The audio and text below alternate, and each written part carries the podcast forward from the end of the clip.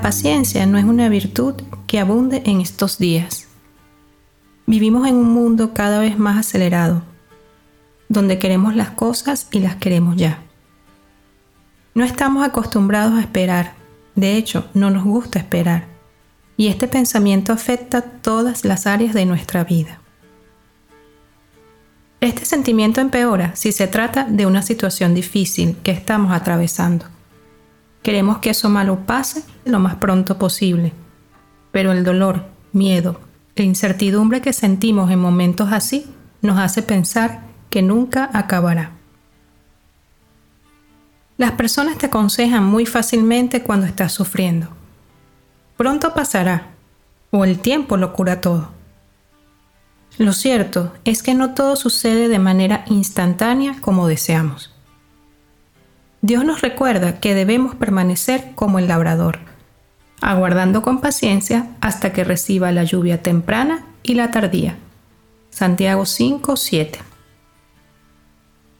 Tenemos el ejemplo de Job. Él era un hombre rico, más grande que todos los que le rodeaban. Tenía siete hijos y tres hijas, y vivía una vida recta y sin tacha, como un fiel servidor de Dios. Pero un día perdió todo, sus riquezas, sus hijos, y después también perdió su salud. Tal vez él deseaba que eso que estaba viviendo acabara pronto, pero fue paciente y entendió que tenía que pasar por ese proceso. Y su paciencia nos queda ahora como ejemplo. Él vio los resultados de esperar en Dios con paciencia.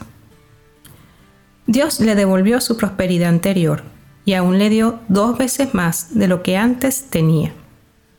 Dios bendijo a Job en sus últimos años más abundantemente que en los anteriores. De Job se escribe en la Biblia lo siguiente. Habéis oído de la paciencia de Job y habéis visto el fin del Señor, que el Señor es muy misericordioso y compasivo. Santiago 5:11. ¿Cuál crees tú que va a ser el final de la historia para ti? Yo no lo sé, pero sí sé que necesitas la paciencia. Ese mismo Dios que bendijo a Job y le restauró puede hacer aún más por ti, no solo en lo material, sino en lo espiritual que a la final es lo que quedará para siempre. De manera que podamos decir como Job, de oídas te había oído, mas ahora mis ojos te ven. Job 42, 5.